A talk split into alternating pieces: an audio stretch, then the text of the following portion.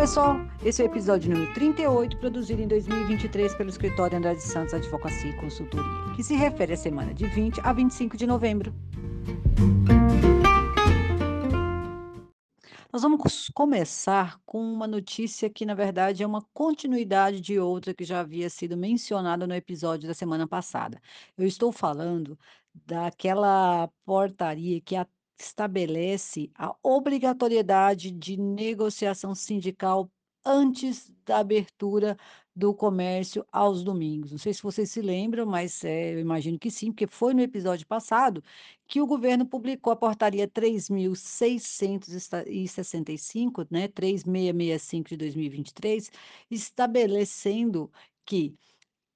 Precisa haver autorização para a convenção cole por convenção coletiva de trabalho para que estabelecimentos comerciais funcionem aos domingos e feriados. Essa é uma é um ajuste, uma alteração a ao que já havia, que era uma liberação independente de de convenção ou acordo coletivo, uma liberação para trabalhar aos domingos e feriados, bastando apenas tão somente o o a negociação individual, ou seja, o acordo entre patrão e empregado.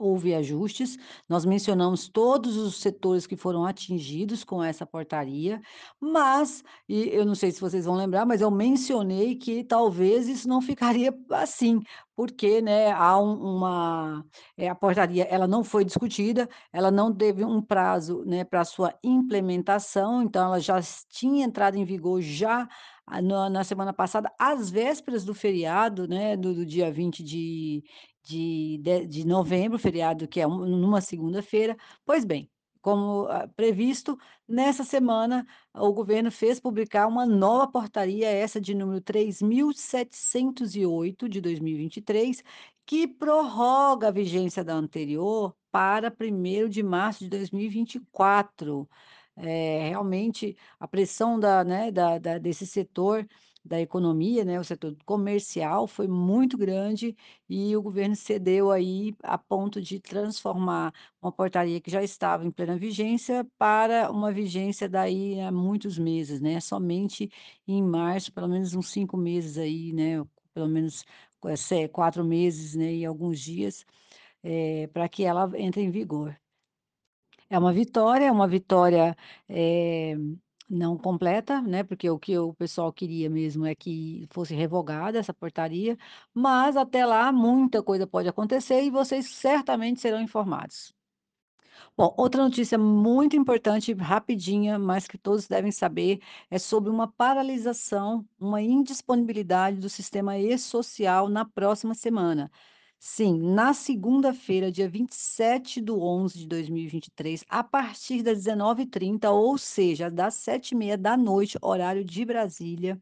o e-social vai ficar indisponível, não vai estar funcionando, e isso vai durar até a meia-noite e 30 minutos, até às 0h e 30 minutos, melhor dizendo, ou até os 30 primeiros minutos do dia 28 do 11. Então, como vocês veem, não não é um tempo alongado, são 5 horas, né, mas é importante que todos saibam, né, dessa ocorrência e que não para que não haja aí nenhuma nenhum desespero, né, achando que é o algum problema no próprio no próprio recurso interno, eh, mas na verdade é o próprio governo que está fazendo um sistema uma manutenção no banco de dados do programa e-social. Nessa semana nós também tivemos a publicação de um decreto que regulamenta uma lei que foi publicada em julho de 2023. Eu estou falando da lei 14.611, que cria o projeto, né, de igualdade salarial e de critérios remuneratórios entre homens e mulheres. Pois bem, Todos sabem que às vezes as leis elas não são auto, eh, ou autoexplicativas, no sentido de ela estabelece a obrigatoriedade, a norma, mas ela não explica como isso se dará, como vai como vai ser operacionalizado aquilo que ela está estabelecendo. E para isso ela precisa, né, de normas inferiores, normas menores, né, de menor potencial, de menor peso, mas que expliquem que tragam os elementos que vão, eh, esclarecer como que aquilo vai ser implementado, como que vai funcionar. E nós estamos falando aí de decretos, regulamentos, portarias, todas essas normas, elas servem justamente para esclarecer, explicar, viabilizar uma lei. Então, nós estamos falando da publicação ocorrida agora quinta-feira passada do decreto 11.795 de 2023, que regulamenta a tal lei 14.611, essa que estabelece a obrigatoriedade de igualdade salarial entre homens e mulheres. Bom, eu não preciso nem dizer da importância desse decreto, né, 11.795 e da da naturalmente da lei que o que o antecede, né. É realmente uma um marco, uma um avanço, eh, muito importante nas relações de trabalho, nas relações de emprego, Principalmente para as mulheres, né. Eh, é é algo que sempre está previsto na Constituição, está previsto na CLT, mas, eh, se a gente realmente observar os números, eles trazem uma realidade muito diferente em relação à igualdade salarial entre homens e mulheres. Portanto, eu eu considero um um avanço, algo realmente para se comemorar e para se implementar. Então, em razão disso, né, para que se fique implementado efetivamente, eu já vou esclarecer, hã, como fazer para que essa implementação ocorra. Primeiro, a primeira coisa mais importante a saber, já está em vigor o decreto, né, ele entra entraria em vigor, como de fato entrou, na data da publicação, quinta-feira, dia 23 de novembro de 2023. Bom, Agora nós vamos falar aqui, na esse decreto, eles e e a lei que, né, que que que ele regulamenta, esclarece que a abrangência das desta norma somente será para pessoas jurídicas de direito privado com 100 ou mais colaboradores, tá, 100 ou mais empregados, então, não é qualquer pessoa jurídica que vai ter que aderir a essa regra, infelizmente, mas eu entendo que que o Estado, né, o governo pretende, eh, ir do macro, do maior para o menor. Então, nesse momento, eh, somente aqueles que possuem mais de 100 empregados e possuem, eh, empresa, sede, estabelecimento filial, unidade no território nacional são obrigados a seguir a lei. Então, é importante destacar que, se for uma uma multinacional, mas tiver uma unidade no Brasil, tem que ade aderir, tá, pessoal? E e naturalmente pessoas jurídicas de direito privado, eu entendo que aqueles empregadores que se equiparam também deveriam seguir a norma, embora exista o termo expresso pessoa jurídica de direito privado. Como se vê, infelizmente, nós, eh, não temos aplicação da norma para pessoas jurídicas de direito público, ou seja, o governo, eh, excluiu a si mesmo dessa obrigação, né, de cumprimento dessas normas. Mas vamos lá. Bom, hã a a o decreto estabelece, né, a necessidade isso a lei já faz já fazia e o decreto esclarece, eh, sobre o relatório de transparência salarial e critérios remuneratórios, que é uma publicação, eh, que todo empregador, né, que tenha mais de 100 colaboradores vai precisar fazer, e nesse documento, né, nessa prestação de informações, eh, vai vai constar cargo, salário, décimo terceiro, gratificação, os dados são anonimizados, o que equivale dizer, né, que, eh, não é possível identificar, eh, individualizar a pessoa a qual os dados se referem, né, e isso em homenagem, em respeito à LGPD, que é obrigatório, tá. Hã essa publicação vai acontecer, eh, de maneira pública, né, pu publicação pu de maneira pública é interessante, né, mas, os dados serão disponibilizados de maneira pública, ou seja, para que sejam acessíveis ao público em geral. Então, vai ser uma publicação obrigatória em site das empresas, nas suas redes sociais ou ou similares, todo mês de março e setembro de cada ano. Então é como se, eh, como se a empresa fosse uma SA, né, e fizesse publicar ali os seus balanços. Na verdade, é uma espécie de balanço mais um balanço social, um balanço que se refere às pessoas e aos tratamentos que estão sendo dirigidos a elas dentro de cada instituição. Bom, então a a o decreto também ele cria esse um esse plano de ação, né, que envolve aí, eh, essa prestação de contas pelas empresas, né, essa publicação aí semestral, vamos colocar, né, 2 vezes por ano, dos seus quadros, de como está a distribuição da renda dentro dos seus do seu quadro de pessoal organizado. E depois, a partir daí, em concomitância com isso, né, hã se se se se verificar, essas empresas se verificarem que existe uma desigualdade social, eh, salarial, né, melhor dizendo, as empresas precisam também já ter, né, para fim de fiscalização, um plano de ação. O que que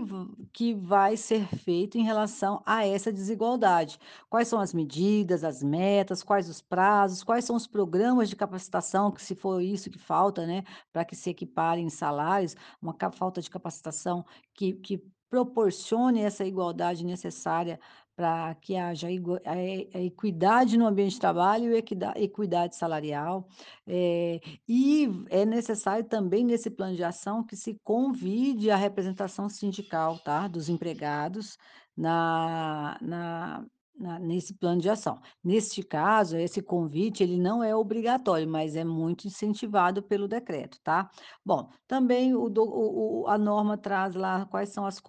as competências, né, de qual dos órgãos públicos em relação ao cumprimento dessa desse decreto, né, então ele diz lá, né, que o Ministério do Trabalho é quem vai disponibilizar essa ferramenta que vai possibilitar a divulgação dos relatórios e a anonimização de dados, né. Ah, também é o Ministério do Trabalho que vai notificar as empresas, caso perceba na publicação desses dados que há desigualdade, para que ela elabore o plano de ação. Também é o Ministério do Trabalho quem vai fiscalizar o envio dos relatórios, né, se estão cumprindo aí os prazos de março e outubro de cada ano, e que vai informar, né, vai vai, eh, comparar, fazer uma um um uma curadoria aí dessas informações para perceber se há ou não uma desigualdade e depois, né, determinar a elaboração do plano de ação. E vai também o Ministério do Trabalho criar um canal de denúncias para que, eh, seja feita a a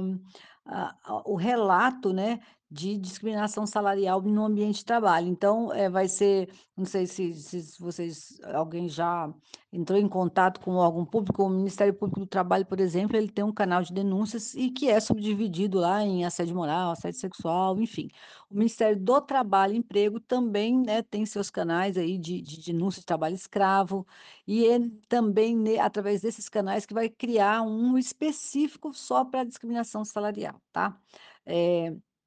ah, por fim, a a o decreto fala que, eh, as ações elas vão ser, eh, também a em conjunto com outro ministério, que é o Ministério das Mulheres, tá. Eh, esses 2 ministérios devem trabalhar aí de maneira conjunta, né, e tra e trazer,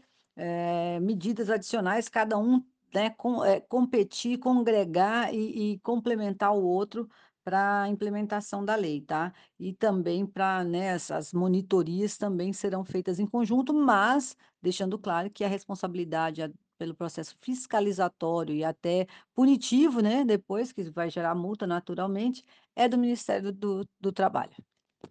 E como eu havia prometido, eu vou começar a trazer o resumo de tudo que nós, eh, aprendemos no direito no Congresso de Direito do Trabalho Rural ocorrido em Marília no início desse mês. Eu disse iniciar, porque realmente tem muito tema e nós não podemos também deixar de falar sobre tudo que acontece na semana. Então eu tentarei trazer, hã, os assuntos, eh, ao final de cada episódio, para que aqueles que não tenham interesse em saber o que está acontecendo no meio rural, nas relações de emprego rural, possam, eh, por aqui se despedir de mim. Espero que todos co fiquem até o final, porque eu acho que quem se interessa pelas relações de trabalho, pelas relações de emprego, se interessa em qualquer âmbito, ou nós temos o agronegócio como um do dos setores mais pungentes e mais, eh, que empregam e que trazem divisas para o nosso país, então eu imagino que vai interessar a todos, mas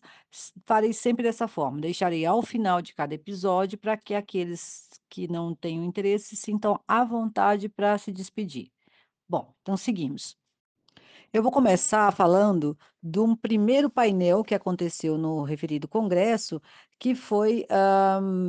presidido e e patrocinado por um desembargador do da 4ª região, do TRT da 4ª região. 4ª região é é o Rio Grande do Sul, tá, pessoal? É onde tem esse esse tribunal do trabalho. Bom, esse e esse painelista, ele se se responsabilizou por falar quais são as tendências no meio rural para daqui para frente, né. E ele fez um um um um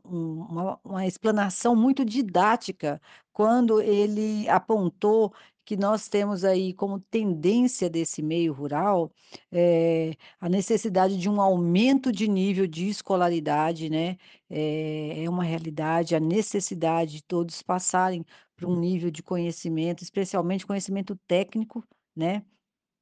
A a um uma necessidade de de reconhecer que a agricultura de subsistência, ela precisa conter mais carteiras assinadas do que atualmente a a lei prevê, né, que é uma é apenas um trabalhador, então que isso é preciso ajustar. Também, eh, uma tendência de aumento da renda média do trabalhador do campo, né, eh, inclusive acima da média salarial do país. Eh, são todos dados trazidos por ele de maneira, eh, científica, eh, e também, apontando quais eram as fontes, né, que ele tinha buscado para poder se se escorar. Bom, ele também fez várias sugestões, natureza legal, jurídica, né, e eu vou apenas apontar rapidamente algumas delas. A primeira é questão da regulamentação do uso do agrotóxico. Nós não temos regulamentação específica, né, para essa para essa utilização, ao contrário de outros países, o uso de agroquímico, agrotóxico agrotóxico, defensivo agrícola, ele não traz uma regulamentação própria no nosso país, né, o que acaba por provocar, aí o que nós sabemos, tantas doenças do trabalho. Bom, eh, ele prevê e e acredita que é necessário também regulamentar e pra termos uma maior transparência quanto ao uso da tecnologia, né, porque a gente não tem ainda, eh, ciência, né, essa essa a tecnologia ela vem no no campo, mas ela não traz ainda um estudo e nenhuma transparência quanto aos efeitos desse uso pra curto pra curto a gente já sabe, mas pra médio e longo prazo, né. Eh, ele acha que a tecnologia, né, do do século XXI, eh, vai vai sim trazer uma uma sociedade no todo de uma maneira mais, eh, sustentável e pujante, ele acredita nisso, né. E e, assim, há há uma uma há uma como eu vou dizer, há uns desafios aí que nós precisamos enfrentar com com com com essa realidade de hoje, né. Eh, é assim, o que que nós, eh, podemos e eh, entender como tecnologia, que já é às vezes as pessoas têm como tecnologia no no meio rural apenas o uso do do drone, da inteligência artificial, mas ele vai mais longe, ele fala da genética, né, que ainda é uma questão muito obscura no né, a gente tá vendo as coisas acontecendo muito mais rápido do que elas estão sendo regulamentadas, do que elas estão sendo esclarecidas. Eu acho, assim, que, eh, o que ficou mais evidente com a fala desse painelista, é com relação à falta de transparência quanto ao uso, eh, de tecnologia e de agrotóxico. E ele ele também entende que a a o nosso desafio atual e não para o futuro, todos esses que eu mencionei agora são desafios para o futuro, mas o atual ele entende que ainda é o trabalho análogo ao escravo. Eh, não não à toa, porque nós estamos falando do estado do Rio Grande do Sul, aquele que teve alguns escândalos aí que ele claro, não deixou de mencionar, fez questão de falar, e da vergonha, né, que isso trouxe ao estado, principalmente num numa área em que eles têm uma tradição muito grande no país e que, eh, são reconhecidos, né, como uma agricultura que produz vinhos, produz oliveiras, produz, eh, tem um insumo, eh, reconhecido e premiado lá fora, então ser atre atrelado a essa essa cadeia produtiva, o trabalho escravo foi muito eh, deixou, assim, marcas muito profundas lá. E E ele entende que não só na naquele estado, como no país num geral, a o problema do trabalho análogo ao escravo no meio rural, e não só nele, mas também especialmente nele, porque era objeto ali da né, do congresso, é ainda o desafio maior a ser vencido. Eh eh, esse é o resumo da reflexão do desembargador, o senhor Francisco, excelência, né, doutor Francisco Gonçalves, que é o presidente do TRT da 4ª Região. Ele traz essa essas reflexões que eu trouxe para vocês aqui, e que eu achei, eh, de grande relevância.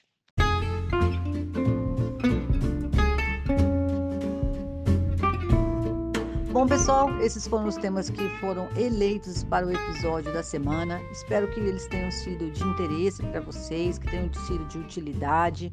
Estamos aqui à disposição para esclarecer qualquer dúvida, receber críticas, sugestões sobre esses temas e qualquer outros que vocês entenderem que sejam relevantes. Por favor, envie e-mail para atendimento@andradesantos.com.br, teremos grande prazer em responder. Desejamos a todos uma excelente semana, a última semana do mês de novembro, que seja um tempo dedicado às necessárias revisões, né, do mês do ano que passou, do ano do mês que está terminando, e que possamos aproveitar esse período para fazer um planejamento necessário para que 2024 seja muito melhor que esse que passou. O escritório segue sempre à disposição para colaborar no que for possível. Excelente semana, muita saúde e proteção, seguiremos juntos.